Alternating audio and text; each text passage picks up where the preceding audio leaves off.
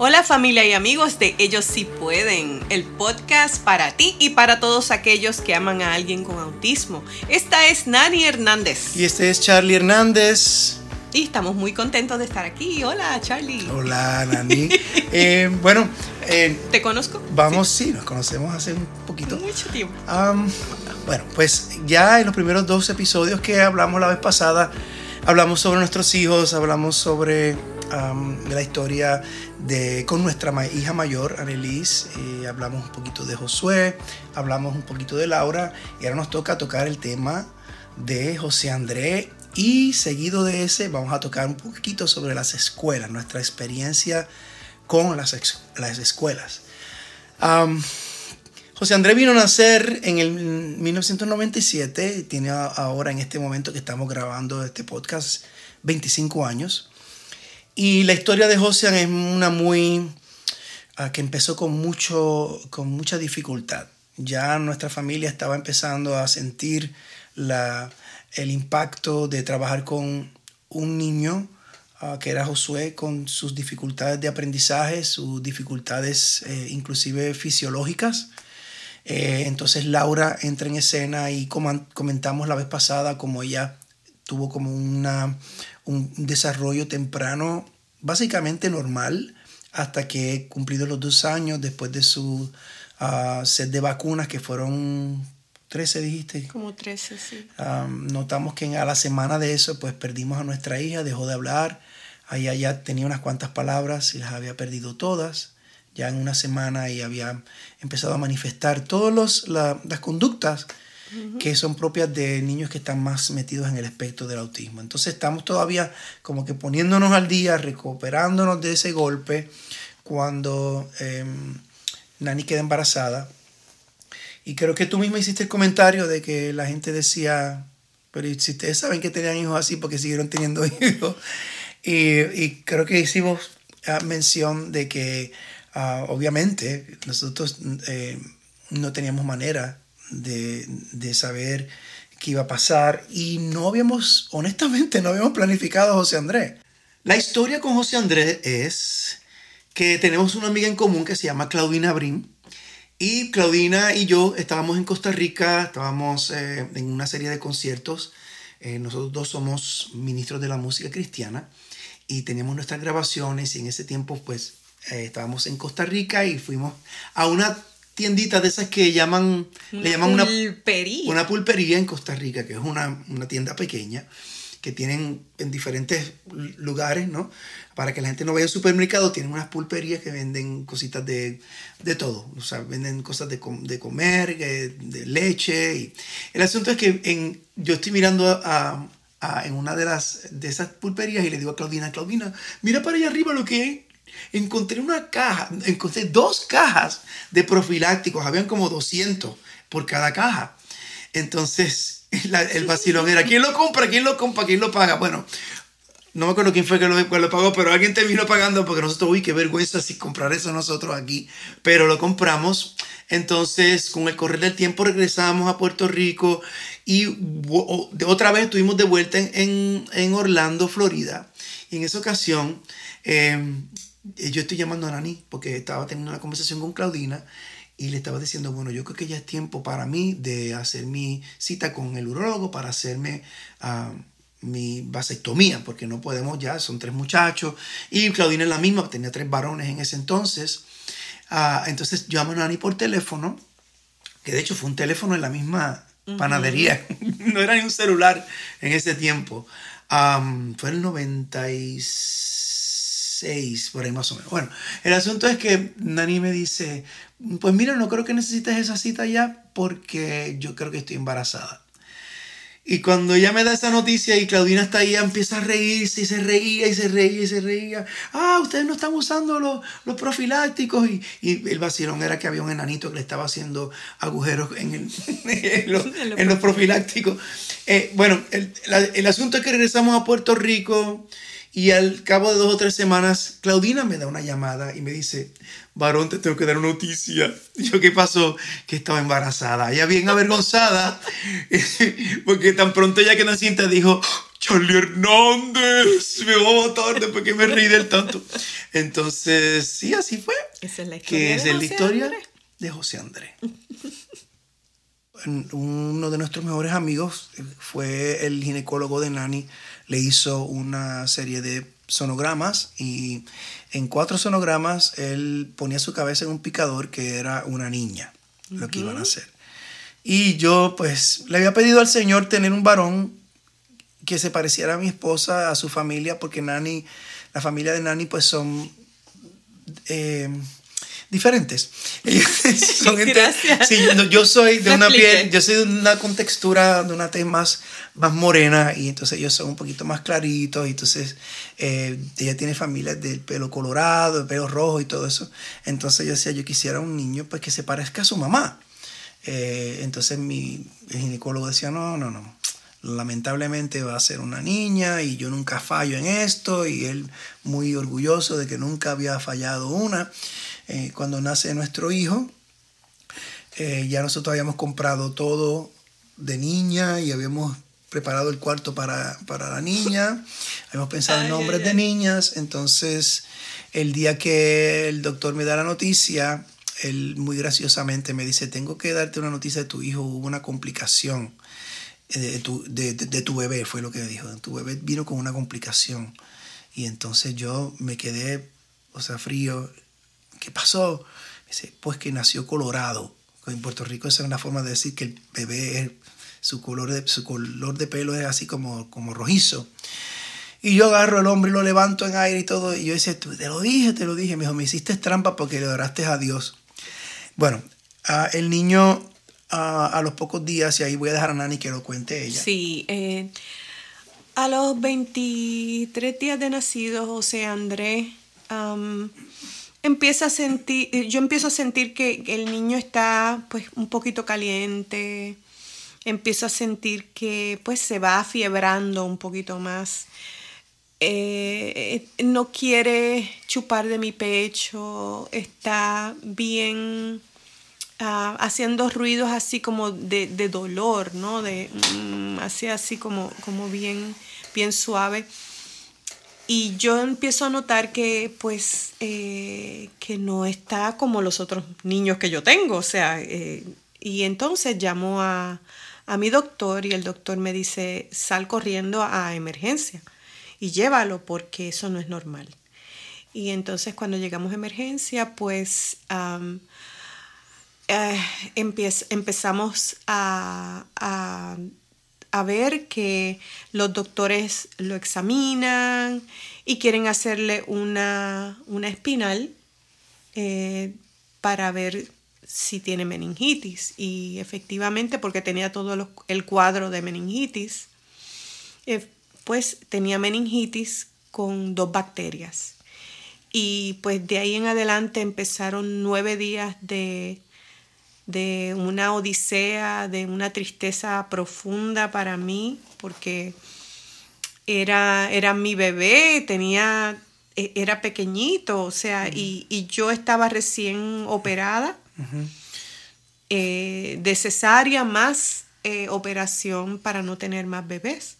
Fue, fue, una, fue un- una temporada muy difícil Sí. físicamente y emocionalmente para Nani, especialmente que tuvo que dormir en el piso, básicamente, porque el hospital no tenía las facilidades. Sí. Eh, ah, desafortunadamente, cuando salió de allí, nuestro bebé nunca se desarrolló eh, de una manera ah, avanzada, no, normalmente, como diríamos, típicamente, queremos utilizar ese término. Sí, típico. Ah, típicamente, o sea, no, no- no desarrolló ningún tipo de, de habilidad. no, nunca él ha tenido un vocabulario donde él puede hablar, eh, eh, intercambiar eh, oraciones. Él, él entiende conceptos. con- Él repite eh, él palabras. repite palabras y es una de las cosas que a veces algunos niños con autismo tienen que se llama ecolalia, que él repite lo último que tú le digas. Entonces, claro, en lo que él hace sentido de lo que tú le estás diciendo, tienes que darle tiempo para que reaccione, etcétera, etcétera. Entonces, eso requiere una paciencia muy grande. Eso requiere un prepararte, ¿no? Y, y obviamente nosotros no estábamos preparados. en, aquel tiempo, que fue eh, al final de la década de los 90, no había mucha información sobre el autismo em, y eh, queríamos procurar ah, ayudarlo de alguna forma, pero se nos hacía muy difícil encontrar ayuda, eh, encontrar los profesionales en nuestro país. Desafortunadamente no había, ah, no había como prioridad estos niños. Y entonces la mamá de Nani le, hace un comentario a Nani. Y me dice, mami, ah, tú te tienes que ir de, aquí. Tú te tienes que ir y buscar ayuda porque ya son tres. Ya son tres, ya la cosa es más difícil para ustedes y yo los voy a ayudar. Ella se puso mano a mano con nosotros. Hicimos una serie de, eventos, de ventas de, diferentes cosas.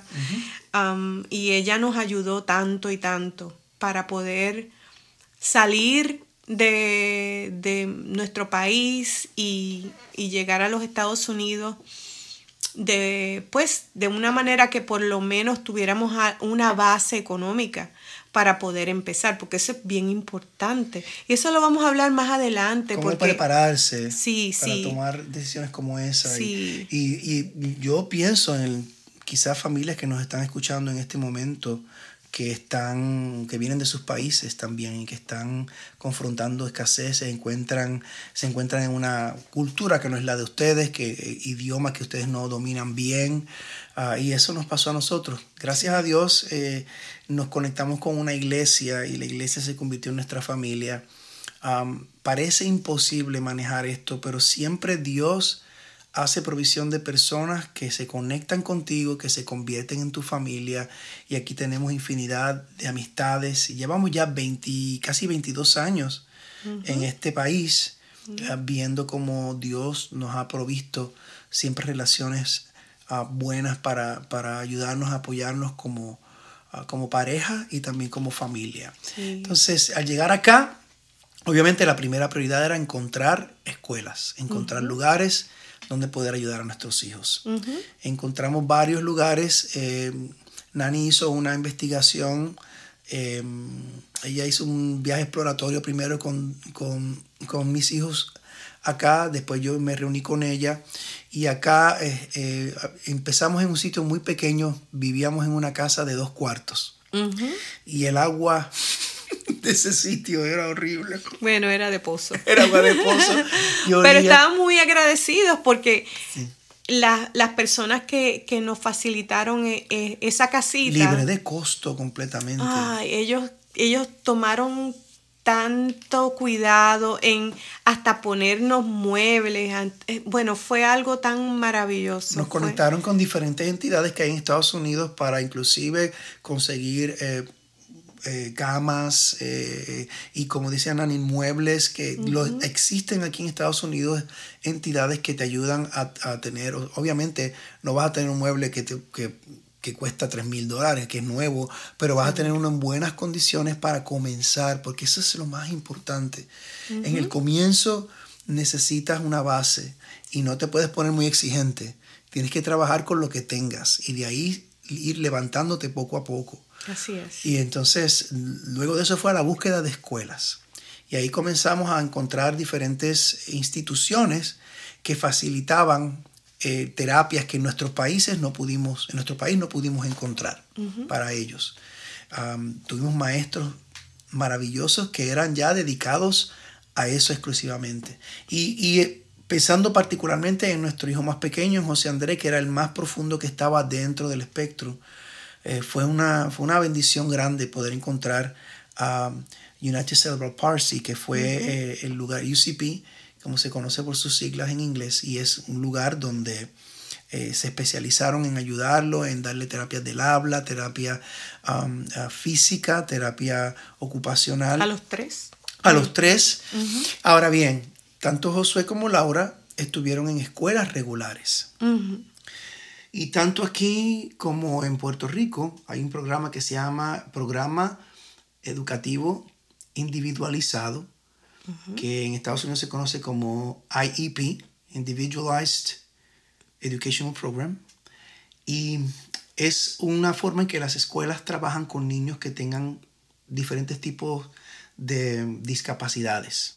La idea es que se reúnen varios maestros, se reúnen varios profesionales y de acuerdo a la evaluación, y eso es otra cosa, que la escuela provee para la evaluación o puede llevarlo a otro profesional que los puede evaluar y, le, les habla sobre las limitaciones del niño y a base de esas limitaciones ellos crean un plan de, para la escuela, ¿no? para, para, cómo le van a enseñar a ese niño en particular. Sí, en Puerto Rico le llaman PAY, un programa específico para especializado. Y, um, e individual. Porque no es como las clases, por ejemplo, que las clases regulares todos los niños tienen el mismo, la misma asignación, el mismo libro, lo mismo. Pero en, un programa eh, especializado se, va directamente con la necesidad del niño. Y obviamente va a ser más ah, efectivo si eh, la cantidad de maestros es suficiente para poder atender la necesidad. Ah, aquí hubo, cuando Josué empezó aquí, em, ya él tenía, cuando digamos aquí... Tenía seis años. Seis años, sí, seis, años. lo, lo, pusieron en un grupo que se llama, que se llama VE, de varias excepcionalidades, ¿no? Y significaba que estaban poniendo ese muchacho en un grupo donde había niños con síndrome de Down, niños con espina bífida, niños con perlesía cerebral y otro dislexia y otros tipos de, de discapacidades. Entonces, pueden imaginarse el caos en un grupo de esa naturaleza donde hay niños con tantas ah, discapacidades diferentes. Y era muy frustrante, era muy frustrante para él y él experimentó, después me lo dijo cuando era más, más eh, mayorcito, él experimentó bullying en la escuela porque ese es, esa es una de las cosas que nosotros como padres le tenemos mucho, mucho temor, que nuestros hijos experimenten bullying, porque nosotros siendo típicos, experimentamos bullying en la escuela y algunos lo hemos sobrevivido, otros todavía estamos manejando el, ¿Hay una el estrés. en español para bullying? No sé. Si existe, no sé. Yo sé si usted la sabe, envíenos sus comentarios. Por favor. Entonces, uh, el, lo importante es que como padres busquen la forma de encontrar aliados con los maestros. Porque si vas con una actitud de exigir a una, a una escuela o a un salón de clases, ese tipo de actitud no te va a permitir eh, que, que tu hijo sea atendido de la forma adecuada. Aquí la costumbre con las escuelas públicas es que ellos tienen una reunión con el padre y con los maestros y con cualquier otro profesional de la salud que está asistiéndolos a ellos. Y en, en, esa reunión pues van revisando el plan individualizado de educación. Y obviamente pues ellos te preguntan como padre qué es lo que tú deseas que tu hijo aprenda y, de acuerdo a la capacidad del niño, de acuerdo a, al asesoramiento y, y, lo que estiman estos profesionales que pueden hacer, pues llegamos a un acuerdo. Eh, esas reuniones se pueden convertir en algo muy conflictivo si no sabemos hacerlo de la forma correcta. Un truco que nosotros aprendimos. eso, fue, eso fue muy nuestro. Y era que pues nosotros llegábamos, eh, bueno, con una buena actitud primeramente. Y segundo, llevábamos eh, alguna cosa de, comer, porque sabemos que esas reuniones son bien largas. Los maestros están prácticamente todo el día atendiendo padres eh, que están exigiendo ciertas cosas para sus hijos y muchas veces no es culpa de los padres, de los, de los maestros, perdón, es que pues no hay recursos suficientes no hay recurso económico para poder asignar eh, una cierta cantidad de horas para, terapias, todo eso, pero nosotros llevábamos, pues, en aquel momento llevábamos donas, llevábamos eh, café o chocolate o jugo. Frescos, exacto. Y entonces ellos decían, bueno, ay, qué bueno que no habíamos ni desayunado.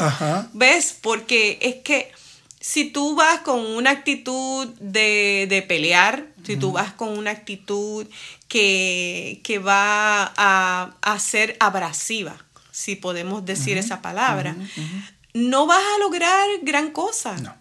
Tú tienes que, pues, que, que, que, ser amable. No es que tú le estás, o sea, no le estás comprando nada.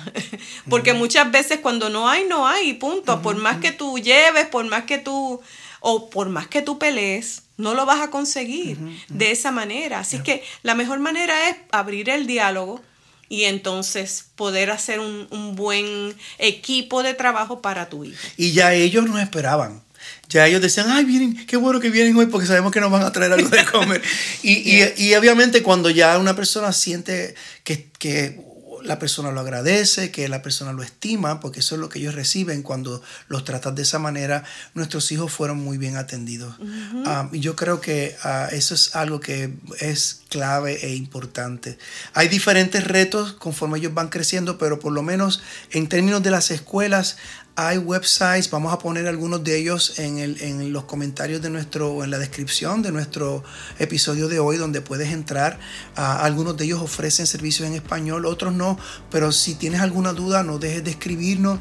Y en este momento déjame animarte para que nos dejes tus comentarios en el encasillado del, del podcast y te conectes con nosotros en ellosipueden.com eh, donde tendremos más información y recursos que te van a ayudar a conocer más sobre el autismo.